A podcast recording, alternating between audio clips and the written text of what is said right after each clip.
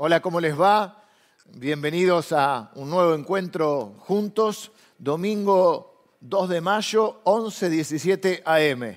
Así que saludo a todos ustedes que eh, nos están, eh, se están conectando. Sé que algunos nos van a ver quizá un poquito más tarde, porque bueno, capaz eh, hay diferentes eh, actividades en la familia, o bueno, a veces están mirando algún partido, no importa, lo importante es que te conectes con la palabra de Dios. Así que un, abrazo grande aquí desde nuestra, nuestra sede, eh, eh, pero bueno, por ahora conectándonos online. Estamos, bueno, también saludo a todos los trabajadores y las trabajadoras en el, en el día de ayer, es el día eh, del trabajo, del trabajador, así que eh, saludos para todos. Espero que hayan pasado un lindo día y que hoy también tengan un lindo día. Es un hermoso día, así que eh, podemos compartir la palabra de Dios juntos. Y en esta serie que hemos comenzado sobre Primera Pedro. ¿Eh? donde es una carta muy, muy eh, pertinente. Bueno, la Biblia siempre es útil en todo momento, pero esta carta es muy pertinente para este tiempo porque es una carta que el apóstol Pedro escribe a gente que está exiliada, que está lejos, que no se puede, eh, no, están, no están cerca físicamente, están exiliados por todo lo que hoy sería Turquía. Y, ellos, y él les dice, bueno, no se olviden que de alguna manera en este mundo todos somos extranjeros y peregrinos. Pero no se olviden, sobre todas las cosas, que ustedes son elegidos.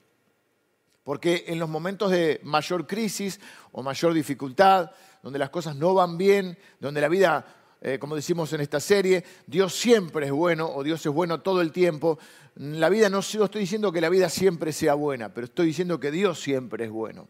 Y le dice, no se olviden en esos tiempos donde la vida no parece tan buena, no se olviden que son elegidos, porque en esos tiempos difíciles es donde a veces podemos eh, perder de vista, olvidar nuestra identidad. Y da esa, dualidad, esa doble característica. Por un lado, eh, en relación con Dios somos elegidos por Dios. Por otro lado, en este mundo, en nuestras relaciones horizontales, a veces nos, sentimos extraños, nos, sentimos extranjeros. Vemos este mundo y decimos, bueno, durante este tiempo lo tenemos que cuidar porque es eh, eh, la creación de Dios, pero sabemos que no es nuestro hogar definitivo. Sabemos que esta no es nuestra, que estamos de paso, extranjeros y peregrinos. Dice la Biblia que nuestra ciudadanía está en los cielos, dice el apóstol Pablo en Filipenses. Es decir, somos, vieron cómo puede pasar con, mucha gente en su estatus eh, dentro de un país, somos residentes pero no ciudadanos. Vivimos aquí, pero sabemos que nuestra ciudadanía está en los cielos. y hay muchas cosas que nos parecen que no están bien en este mundo. Porque porque no es nuestro hogar definitivo. Eh, y porque mientras estamos en este mundo caído, a veces hostil, a veces insensible, sentimos esa, eso de sentirnos extraños, de no sentirnos en nuestro verdadero hogar. El hogar para nosotros es el cielo. Ese es nuestro verdadero hogar. Y, Pedro quiere que mantengamos nuestro enfoque, nuestra, nuestra mirada, eh, nuestro corazón ahí, en ese en ese destino final. Pero mientras tanto, porque Él sabe que, que, que, no podemos quedarnos para siempre en este, en este mundo y que nuestro destino final es nuestro verdadero hogar. Por eso el mensaje de hoy se llama un hogar lejos del hogar, un hogar, un, un hogar mientras vamos hacia nuestro hogar. Ahora, esto de peregrino, extranjero o forastero, tiene sentido, o mejor dicho, no tiene sentido a menos que abraces la, la verdad de la realidad de la eternidad. No tiene sentido hablar de un viaje de extranjero si no tenés un destino final al que llegar. Si, si no nosotros creemos en ese para siempre, si no crees en ese para siempre, eh, si, si, si, tu destino, o si no hay un destino final. Eh, no tiene mucho sentido hablar de peregrino o de extranjero. Ahora, cuando nosotros abrazamos la idea de la realidad de la eternidad, cuando nosotros abrazamos la idea de un destino, cuando nosotros abrazamos la idea de, un vivir de paso, todo cambia en nuestra vida. Toda la perspectiva cambia. Es muy distinto creer que esto es todo lo que hay a, creer que esto es una parte de nuestra vida que luego que, la, que terminemos esta parte del viaje, vamos a entrar en otra etapa que es la eternidad, donde tenemos un para siempre una vida definitiva. Y donde estos años que vivimos en la tierra son muy poquitos comparados con la eternidad. La vida en la tierra es muy corta. La vida es muy corta aquí en la tierra, pero la eternidad es, es, muy larga, o es siempre. Entonces, ahí es donde nosotros tenemos que, que tener nuestro enfoque. Vivís en esta tierra, pero no podés quedarte para siempre.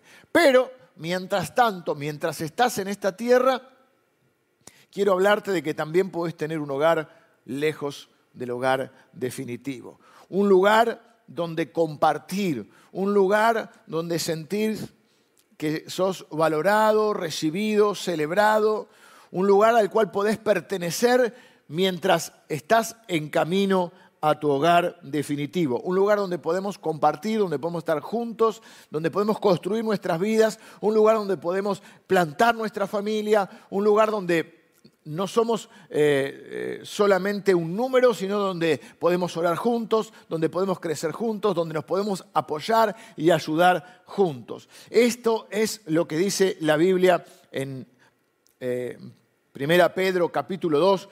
Voy a leer versículos del 1 al 5 y después voy a leer del 9 al 12. Y de ahí vamos a estar viendo esto que quiero hablarte hoy, de los, beneficios o las bendiciones eh, de formar parte de la familia de Dios.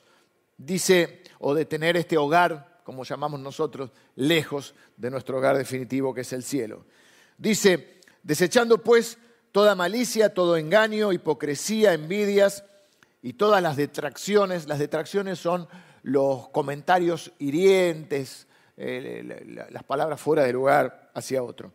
Desead como niños recién nacidos la leche espiritual no adulterada para que por ella crezcáis para salvación.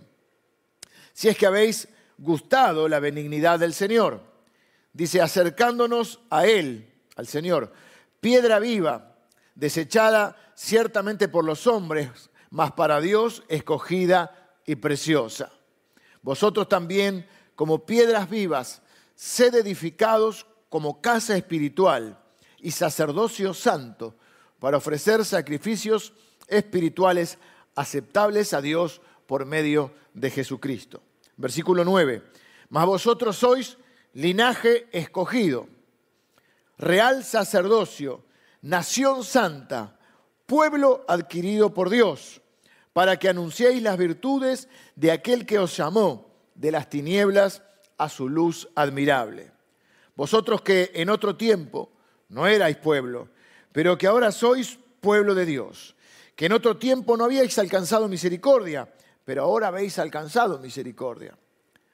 Amados, yo os ruego como a extranjeros y peregrinos, ¿ven? De vuelta a esta idea, que os, os abstengáis de los deseos carnales que batallan contra el alma, manteniendo vuestra buena manera de vivir entre los gentiles, entre aquellos que no creen, para que en lo que murmuran de vosotros como de malhechores, glorifiquen a Dios en el día de la visitación, al considerar vuestras buenas obras. Vamos a ir mirando algunas cosas, eh, ideas centrales de este, este pasaje eh, que nos trae el apóstol Pedro. Eh, lo primero que, que veo yo en, esta, en este pasaje es que este, la iglesia de Cristo, en este caso nuestra iglesia y aquellos que forman parte específicamente de la familia de la iglesia del Salvador, tenemos o tenés un lugar al cual pertenecer. Un lugar al cual pertenecer. Efesios capítulo 2, versículos 19 eh, y 20 nos dice que nosotros ya no somos advenedizos, sino que somos conciudadanos de los santos y miembros de la familia de Dios. Y dice, para ser edificados como una casa espiritual. Fíjense que siempre las figuras eh, que la Biblia tiene para describir a la iglesia, a ese conjunto de seguidores de, Jesús, es familia, pueblo, eh, edificio, como acá veíamos, ¿no? donde cada uno es una piedra viva, eh, donde Cristo es el fundamento. Efesios utiliza la misma, la misma mm, expresión, donde somos parte del edificio y además nosotros tenemos que ser edificados.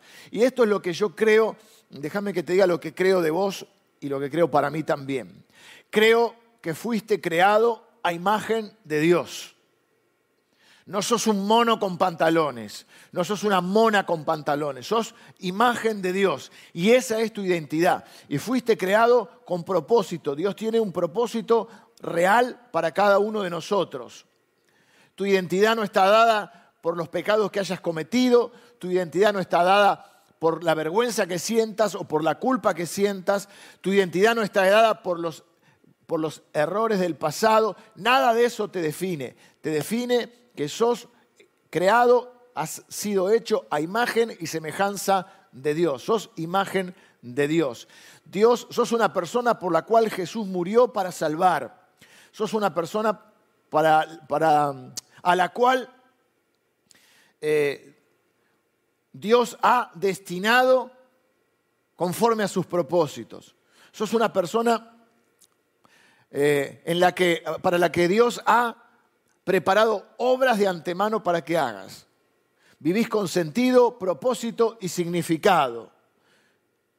Y juntos, todos, y sos un llamado por Dios, así que todos los creados, llamados por Dios, estamos llamados a conformar una familia. Eh, por eso dice que somos linaje escogido, real sacerdocio, nación santa, pueblo adquirido por Dios, miembros de la familia de Dios. Mirá, no sos un número. Viste que tenés número de clientes, llamás a cualquier lugar eh, para el, servicio de internet o de cable, número de cliente. Y nunca, yo nunca me sé los números de cliente, nada. Después, tenés, antes teníamos el número de documento, pero ahora viste que cuando haces un trámite, ya no basta con el número de documento, ahora es el número de documento más el número, un número de control del documento. Que chiquitito así, que no se ve, y encima en mi, documento está la firma encima, entonces no se ve bien el número. O sea que ya no alcanza con saberte el número de documento, ahora tenés el número de, control del documento. Tenés el carnet este, del número de carnet de acá, tenés el número de cliente. En la cuenta tenés el CBU, que es larguísimo, o el, alias, por ahí te acordás el alias. Pero para Dios, y para nosotros no sos un número. A veces puedes estar rodeado de gente y sentirte tan solo. Eh, quizá te ha pasado, a muchos de nosotros seguramente alguna vez nos ha pasado de estar en algún lugar, quizá tomando un café solos, quizá pasando un momento eh, de tristeza o, de alguna preocupación y te ves rodeado de gente y estás en un, en un café y, nadie te va a, preguntar cómo estás. Y está bien, porque no, no, no, no, es el lugar para eso. No es el lugar para que alguien se acerque y, no estás ahí, pero no perteneces a eso. Pero la iglesia sí es un lugar para pertenecer. La iglesia sí es un lugar donde vos podés eh, contar cómo estás, donde podés ser aceptado sea cual fuera tu situación. Perteneces acá cuando estás herido y perteneces acá cuando estás feliz. Perteneces acá cuando estás enojado, cuando, cuando estás preocupado. Eh, este es un lugar para, un buen lugar para, para construir tu vida eh, y donde podamos construir la vida juntos. Donde hay personas que van a sostener tus brazos cuando estás cansado o cuando estás débil. Y a su vez vos podés ser fuerte para ayudar a otros que en su momento de debilidad. Este es un lugar para cualquier, cualquiera de las estaciones de tu vida. Es un lugar para cuando estés en, tu invierno, en tu, en tu, verano, en tu primavera o en tu otoño. Este es un lugar eh, para compartir los momentos buenos y malos de tu vida. Es un lugar donde podés estar y acercarte y venir en los momentos difíciles de tu vida, en, cuando estás atravesando un, funeral o cuando estás por casarte o cuando nacen tus hijos. Es un momento, un lugar donde en cualquier momento vos podés contar con la familia de la fe y construir tu vida ahí. Es un buen lugar para, plantar tu familia. Llueva o truene, nos vamos a reunir virtual o presencial, pero nos vamos a reunir para ser edificados, nos vamos a reunir para construir la vida juntos, nos vamos a, reunir para exaltar el nombre de Jesucristo, que es el fundamento, la piedra, eh, dice que es la piedra fundamental del edificio, eh, la que sostiene todo, la base. Y quiero que puedas ver a la iglesia, y si sos parte de esta, a esta iglesia, y si no estás invitado a ser parte de, de esta iglesia, de esta familia del Salvador, a que puedas ver esta iglesia como tu hogar lejos del hogar, o mientras estás yendo hacia tu hogar. Viste que a veces te pasa que eh, estás de viaje un tiempo y ya después extrañas un poco tu casa. Y si a mí me pasó un tiempo eh, de mi vida que yo trabajaba eh, lejos y también a la noche estudiaba, o sea que yo en el día no comía en casa ni al mediodía, ni, nada, ni, casi que ni desayunaba, nada, eh, ni, almuerzo ni cena en casa. Y yo decía, qué lindo comer en un restaurante bueno, cuando comes todo el tiempo afuera, lo que más querés es una comida casera. Y a veces pasaba que trabajaba en ciudades lejos de acá de, Buenos Aires, y, por ahí em, comenzaba a hacer relaciones o algunas amistades y me invitaban a comer algún, alguna casa. Y yo decía, qué bueno comer comida casera. ¿eh? No era mi hogar, pero yo sentía que estaba eh, en un hogar, aunque estaba lejos de mi hogar. Bueno, la iglesia de alguna manera creo que es eso. Por eso digo que en cualquier etapa de tu vida, ¿eh? verano, otoño, invierno, primavera, es un buen lugar para estar acompañado y para tener este, o para poder construir tu vida y sentir que estás en un hogar. Te lo digo de primera mano, porque yo he vivido eh, en esta iglesia los, eh, momentos muy difíciles de nuestra vida y los momentos más felices también los he vivido en este lugar. Y sé que es un buen lugar para plantar tu vida y para plantar tu familia un lugar donde hay gente entrañable que va a sostenerte eh, y va, a sostener tus brazos cuando estés débil. Un lugar donde vos también podés brindarte a los demás. Es un buen lugar para pertenecer. Eh, a lo largo de la Biblia encontramos siempre esta idea de pueblo, de familia, de edificio. Bueno, también se usa la de ejército, porque, ¿eh? pero siempre está esta idea de camaradería, de hermandad, de unos con otros.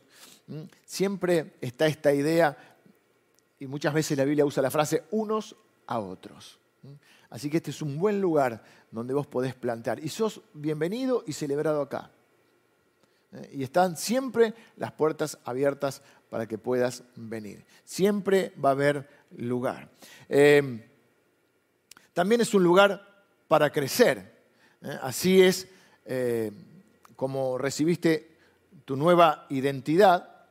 Eh, fíjate que dice que recibís...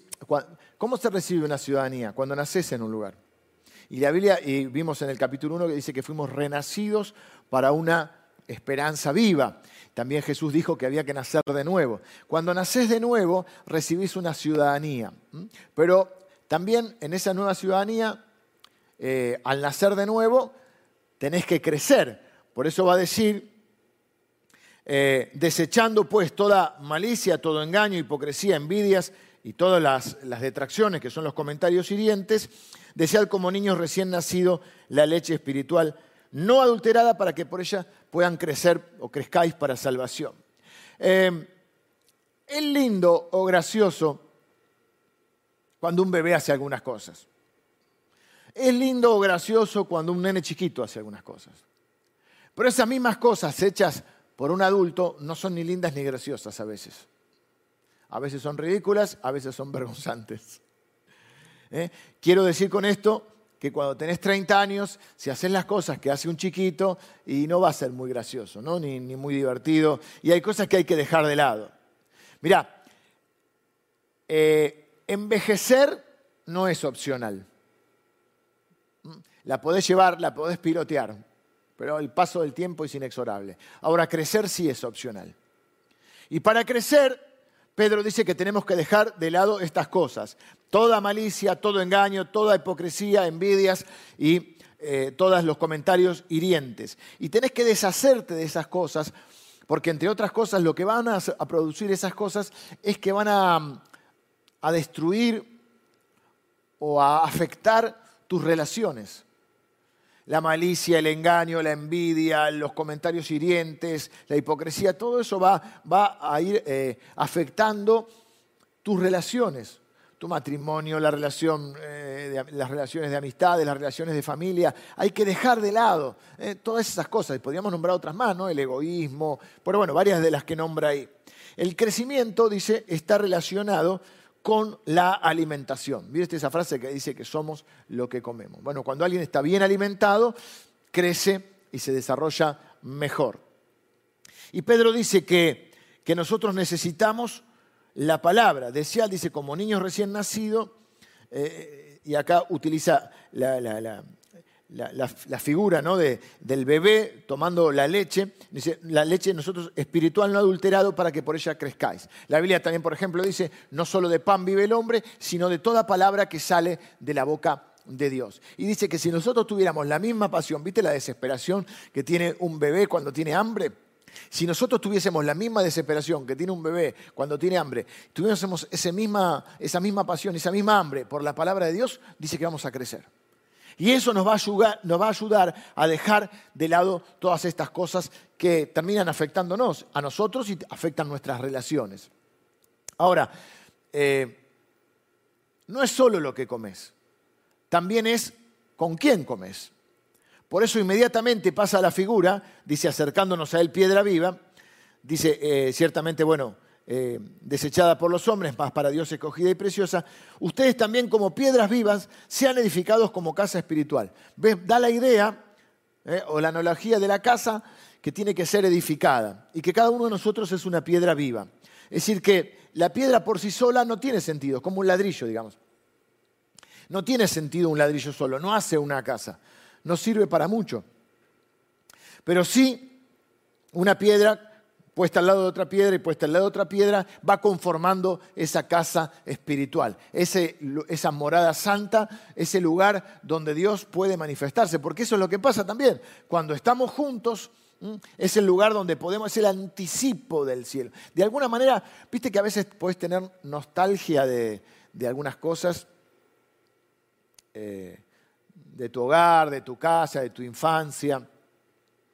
Y a veces también tenés eh, yo pienso que con el cielo, que es nuestro hogar definitivo, a veces tenemos esa nostalgia de algo que todavía no vivimos, ¿no? Pero viste que cuando tenés nostalgia, te, eh, hay olores, aromas que te recuerdan, eh, hay sonidos, hay, hay, cosas que te recuerdan. Bueno, la iglesia de alguna manera es donde podemos tener ese, ese, ese anticipo del cielo. No es que es perfecta, pero es gente que quiere crecer y quiere crecer junto. Y para crecer necesitas, estar eh, con otros, con otras piedras. ¿eh? Eh, como un bebé necesita de otras personas, cada uno de nosotros, aunque vamos creciendo, vamos necesitando de otras personas. Personas que te ayuden a crecer en el entendimiento de la palabra, personas que oren por vos, personas que te den ánimo cuando, cuando estás desanimado, eh, eh, es el lugar, la iglesia y la familia de Dios, donde podés servir a otros, que es una manera de crecer también. O sea que para crecer necesitas la iglesia. Mira, a veces te toca comer solo, pero no, está, no es tan lindo como comer con alguien. Por eso nosotros tenemos una infinidad de, grupos y de actividades donde nos podemos, eh, nosotros le llamamos formar comunidad, donde vos podés sentir que sos parte de, de la familia de Dios, de disfrutar el tiempo juntos, de compartir experiencias, ¿eh? de ser inspirado por, por, situaciones que otros han vivido, por ver la obra de Dios en la vida de otros. Así que necesitamos crecer, pero necesitamos crecer juntos. Así que la iglesia, la familia de Dios es un lugar para pertenecer, o un lugar al cual podés pertenecer, y es un lugar donde podés crecer. Número tres, también es un lugar para ser parte de algo más grande que uno mismo. algo más grande que vos solo, algo más trascendental. Dice que somos una nación o un pueblo. No hay un pueblo de una persona, no hay una nación de una sola persona. ¿eh? no podés ser una nación vos solo. No hay nada en la Biblia que apunte a vivir un cristianismo solamente entre Cristo y yo. Eso es muy del individualismo occidental, pero la realidad es que en la Biblia siempre es somos el pueblo de Dios. Dios vino a construir un pueblo. Él dijo, yo edificaré mi iglesia. Sobre esta roca yo edificaré mi iglesia. Y las puertas del infierno no prevalecerán contra ellos. Habíamos hablado de lo que era la iglesia imparable. No tengo tiempo hoy de explicarte, quizá en otro mensaje, eh, cuando el Señor Jesús le dice a Pedro, vos sos Pedro, y sobre esta piedra edificaré mi iglesia. Bueno, hay todo ahí unas, palabras griegas para estudiar, eh, porque hace un juego de palabras el Señor Jesús. Pero Él es la piedra fundamental sobre la cual se edifica la iglesia. Fíjate que han pasado años, han pasado, naciones han dejado de existir, imperios, pero la iglesia de Cristo sigue adelante. Y la única razón es porque Él la está edificando. No es un grupo de personas perfectas, no es un museo de perfectos, como dice la frase, eh, es un hospital de pecadores. Pero sigue adelante porque Jesús está edificando la iglesia y por qué Él ha prometido que la va a edificar, que las puertas del infierno no prevalecerán contra ella y que Él va a volver a buscar a la iglesia. Así que no existe tal cosa como una relación solitaria con, Cristo. Yo vivo el Evangelio a mi manera. Bueno, pero no es la manera que Dios muestra. La manera de Dios es formar una iglesia, un pueblo, una nación santa. Te decía que es el lugar donde vos podés pertenecer, donde podés crecer y donde podés formar parte de algo que es más grande que, uno mismo, que uno solo. Pensalo de esta manera. Todo lo que yo pueda hacer, todo lo que yo pueda lograr, y todo lo que vos puedas hacer y todo lo que vos puedas lograr, no se compara a lo que podemos lograr juntos. Pensalo. Todas las cosas que hemos hecho como iglesia todas las cosas que somos capaces de hacer juntos. Esta semana hablaba con un amigo que vive en el exterior y bueno, justo yo estaba acá en, las instalaciones de la iglesia, así que le, iba mostrando eh, parte de la iglesia. Y bueno, este lugar es para los niños, y este lugar es para los jóvenes, y este lugar para los grupos. Y no solamente lo edilicio, sino todo lo que conlleva eso, porque el, objetivo no es el, edificio, sino a través eh, que el edificio nos sirva a nosotros para poder desarrollar todo un programa donde el objetivo no es, son los ladrillos, el objetivo son las piedras vivas, son las personas. Este, nuestro lema es amamos a Dios y amamos a las personas. Y la manera de mostrar ese amor a Dios y a las personas es sirviendo a Dios y sirviendo a las personas. Y fíjate todo lo que hemos podido hacer juntos, toda la ayuda social que podemos hacer juntos, todas las familias que hemos podido proveer en este tiempo de necesidad, de las cosas necesarias para poder eh, subsistir. Alimentación, artículos de limpieza, remedios, eh, apoyo espiritual. ¿Cuántas otras organizaciones o instituciones hemos podido bendecir en este tiempo? Proveyendo de un montón de cosas. Mira todas las cosas que podemos hacer juntos. Los eventos que hemos hecho, eh, donde damos a conocer a Jesucristo, eh, la cantidad de cosas que podemos hacer. Semana tras semana, mes tras mes, mes tras mes, vemos como la gente va siendo transformada por Cristo cuando llega a, cuando llega a Cristo y cuando llega a la iglesia, a su pueblo. Así que tus cinco panes y dos peces y, mis cinco panes y dos peces, cuando los juntamos, es cuando Dios, y los ponemos en las manos de Dios, es cuando Dios los puede multiplicar. Y puede hacer algo mucho, mucho más poderoso que con una persona en particular. Y, y fíjate que, que habla de, dice, acercándonos a Él, que es la piedra viva y dice nosotros como piedras vivas. Claro, porque cuando venimos a Jesús nos vamos volviendo como Jesús. Cuando venimos a Jesús, Jesús nos da vida. Y cuando Él nos da vida, empezamos a crecer. Y para eso necesitamos las otras piedras vivas. Fíjate esta, esta figura que usa el apóstol Pedro, porque dice, no solo que somos piedras o ladrillos, sino que somos piedras vivas. Y es medio como una, una metáfora extraña. una piedra viva es algo raro, porque las piedras no tienen vida. De hecho, se dice algo, tiene un corazón duro como una piedra. Es algo frío como una piedra. La figura de una piedra es la figura de algo muerto. ¿Por qué va a usar eh, esa, esa figura ¿no? De piedra para referirse a nosotros y decir que somos piedras vivas? Creo que usa esa figura para darnos una idea del poder de Dios. Es decir, no hay algo más muerto que una piedra, pero Él lo llama piedras vivas. Porque todo lo que se acerque a Él va a vivir. Porque lo que es imposible para los hombres es posible para Dios. Y Dios puede sacar vida de las piedras. Y pensaba cuántas cosas en nuestra vida han muerto o están muertas. Y si las llevamos a Jesús y lo ponemos en las manos de Él, podemos ver cómo le va a dar vida a esa piedra.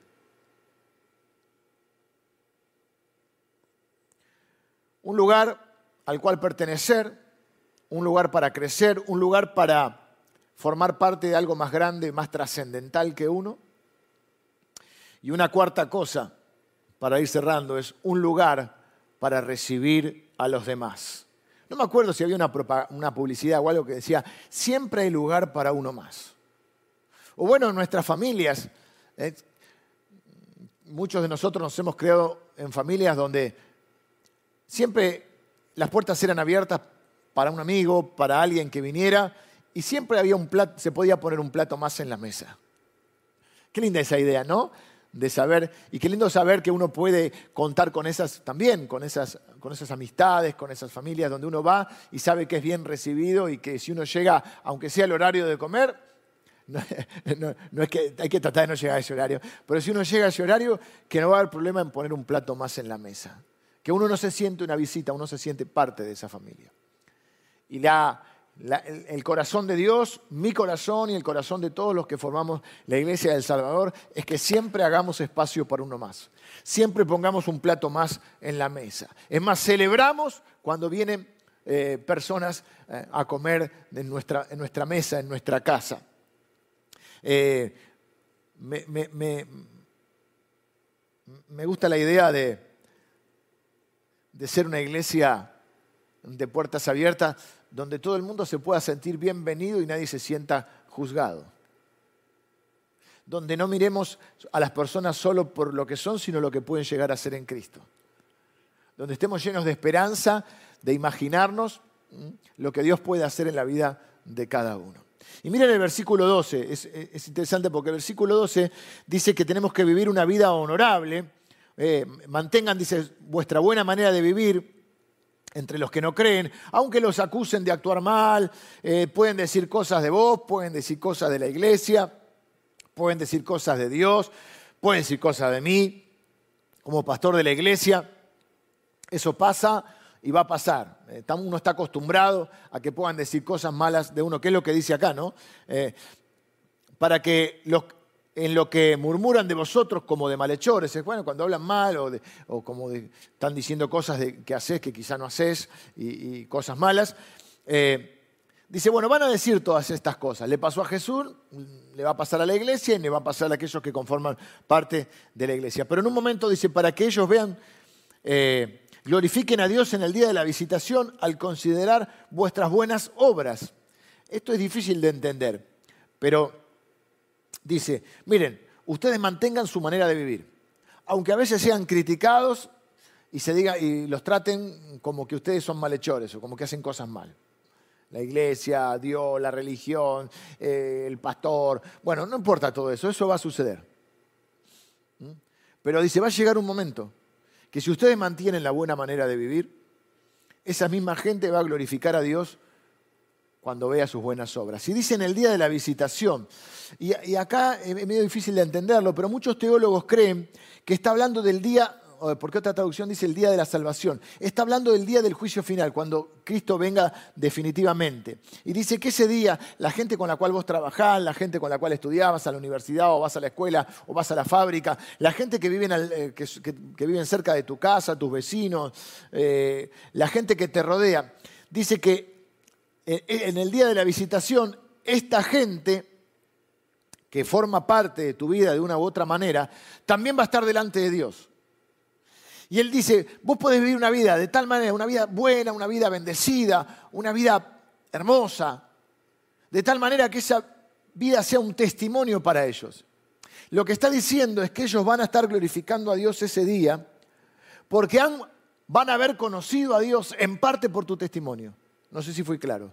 El día final, esos mismos que hoy por ahí te pueden burlar, te pueden criticar, aquellos que quizá dicen por lo menos que no irían jamás a la iglesia con vos o que se pueden cargar por algo, eh, por tu fe, o pueden incluso los aquellos que pueden hablar mal de vos, un día quizá conozcan a Dios y parte de ese conocer a Dios va a tener que ver con tu testimonio, para que el día final sean de los que glorifican a Dios. Van a estar delante de Dios, van a glorificar a Dios porque le han conocido y en parte le han conocido por tu testimonio, por tu buena manera de vivir. Y la manera de vivir se, muestra también cuando las cosas no van bien. Ese es el día de la visitación. Así que sigamos adelante. Tengamos siempre ese espíritu. Siempre hay lugar para uno más. Tengamos un plato preparado en la mesa. Cocinemos siempre un poquito de más.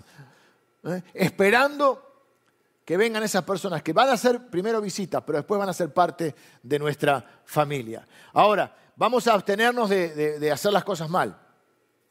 Vamos a, vamos a dejar de lado la malicia, la hipocresía, el egoísmo, los comentarios hirientes, Vamos a abstenernos de hacer el mal, pero sin avergonzar, ni criticar o juzgar a los que se manejan de otra manera. Es decir, vamos a ser residentes, extranjeros, pero respetuosos.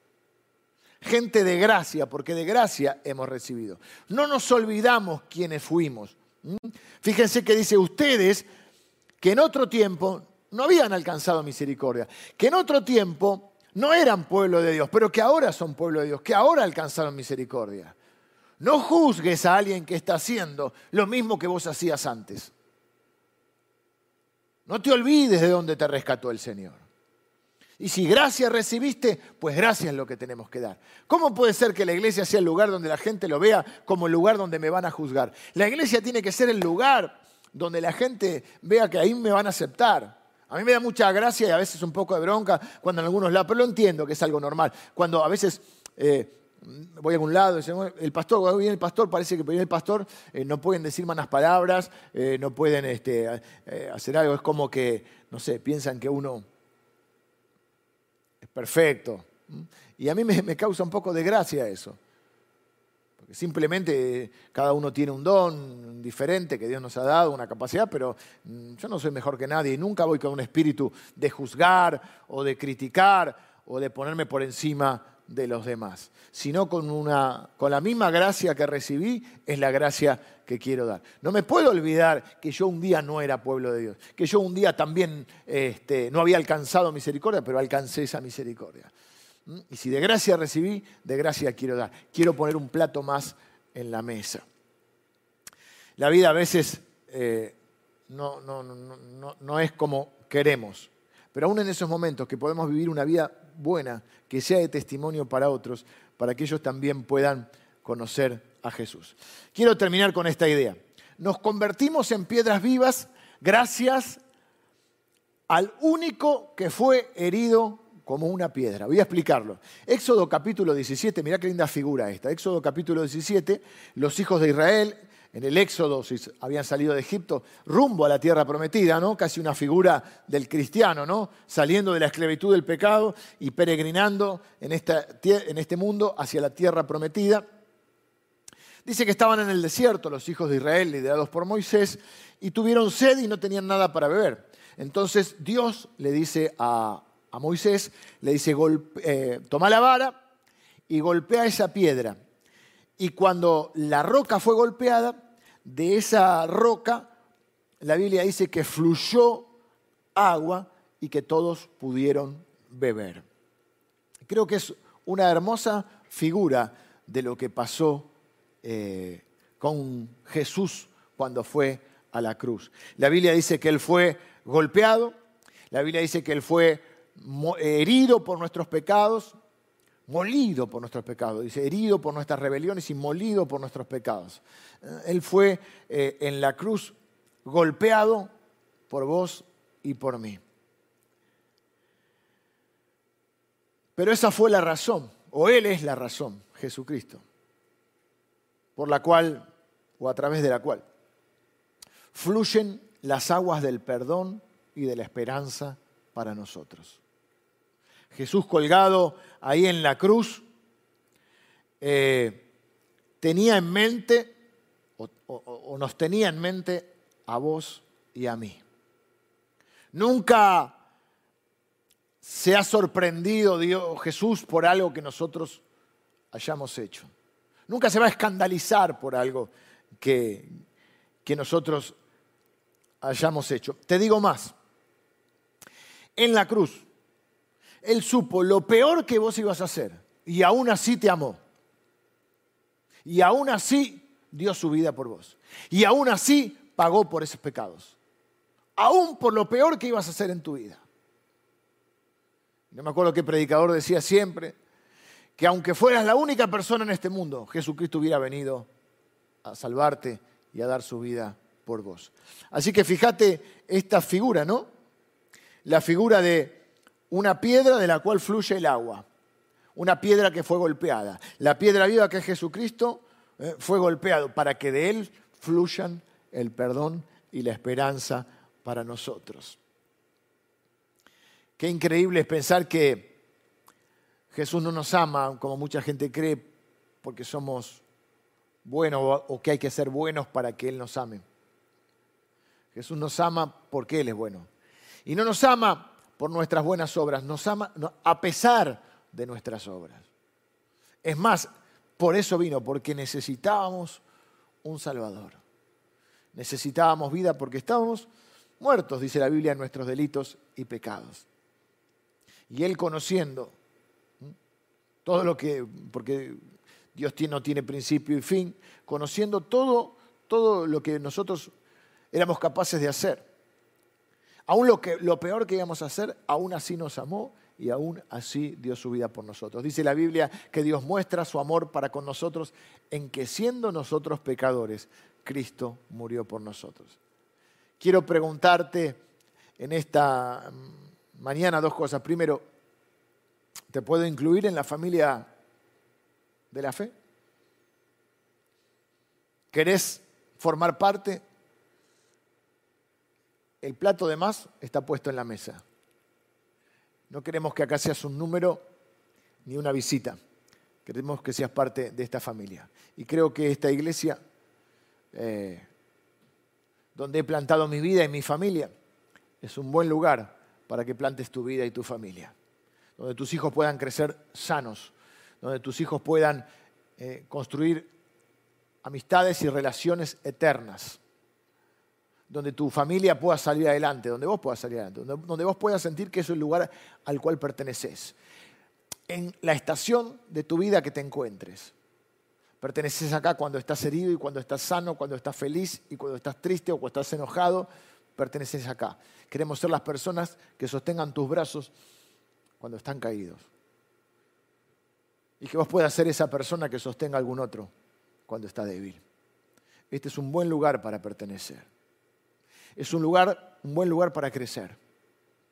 Y para crecer necesitamos de otros y necesitamos juntarnos en el grupo y decir, a ver, ¿qué, qué, qué, qué cuál es ¿qué entendiste vos de, lo que el pastor predicó o del libro que estamos estudiando? ¿Y, qué dice la Biblia acerca de esto? Y, enriquecernos mutuamente. Un lugar donde también alguien te diga, mira, me parece que te estás equivocando acá, ten cuidado con esto un lugar donde encuentres personas que están más adelante en el camino y vos decís, ¿cómo hiciste esto? ¿Cómo manejaste otro? ¿Eh? Quizás vos estás recién casado y hay un matrimonio que tiene 30 años de casado. Y, estás criando tus hijos y hay alguien que ya crió los hijos. Un lugar donde crecer. Un lugar donde puedas sentirte que, la vida es más que, que pasar por este mundo sin propósito y significado. Un lugar que te trascienda. Que sientas que formas parte de algo más grande que vos, que vos. Que formas parte de una nación, de un pueblo santo, del pueblo de Dios pueblo elegido para anunciar las virtudes de Jesucristo. Un lugar donde seas parte, ya al principio eh, como una visita, después parte de la familia y por último donde seas parte tan, parte de la familia que seas uno de los que prepara la comida, uno de los que pone la mesa, uno de los que recibe a aquellos que el Señor va, trae y va a traer. Y todo esto es posible gracias a la piedra viva que es Jesucristo, el que fue herido y golpeado por nuestros pecados. El que nosotros teníamos un corazón de piedra y nos dio un corazón ahora de carne palpitante, el que nos dio vida. Todo el que se acerque a la piedra viva ¿eh? Será una piedra viva también. ¿Te puedo incluir? Y quizás estás ahí y decís, bueno, yo mucho no, no, no, todavía no conozco de la Biblia o de esto, de lo otro, tengo un montón de preguntas. Bueno, para eso estamos. Queremos poner un plato más para que te sientes en la mesa y podamos compartir juntos. Y hablarte de lo más importante, que es Jesucristo la piedra viva. ¿Eh? ¿Querés recibir a Jesucristo en tu corazón? ¿Querés poner tu fe en Él? Puedes orar y decir, Señor, yo no entiendo todo esto. Pero entiendo que diste tu vida para darme vida. Y moriste por todos mis pecados. Aún sabiendo lo peor que yo iba a hacer, me amaste y pagaste por ese pecado. Te entrego mi vida, te abro mi corazón, ¿eh? te pido perdón por mis pecados y quiero empezar una nueva vida. Quiero nacer de nuevo. Quiero tener esa esperanza y esa certeza de la eternidad. Eso es lo que Jesús vino a hacer, a perdonar todos tus pecados y a traerte el regalo de la eternidad. Si oraste así, yo te bendigo. Y si querés acercarte, bueno, ahí en el chat eh, podés escribirnos, también al WhatsApp de la iglesia, y va a haber un montón de gente dispuesta eh, a, escucharte, a conocerte y a contarte un poco más de, Jesucristo y de esta vida maravillosa dentro de su familia. Si sos parte, si sos cristiano y estás escuchándonos y no estás congregándote en algún lugar, quiero decirte que este es un buen lugar para plantar tu vida y tu familia. ¿Te puedo incluir? Estás invitado. Hay lugar en la mesa para vos también. Que el Señor te bendiga y te guarde y que tengas un lindo fin de semana. Si me permitís, termino orando por vos y por tu familia. Señor, bendigo a cada persona que hoy nos escucha, que se ha conectado. Señor, que sea parte de tu familia, que pueda, Señor, eh, crecer, eh, eh, compartir su vida, construir su vida y la de su familia junto a, otras piedras vivas. Gracias Jesús por dar tu vida por nosotros. Te amamos, te bendecimos y yo bendigo a cada persona que recibe esta palabra y acepta esta invitación en el nombre de Jesús. Amén. Que tengan una linda semana, nos vemos pronto.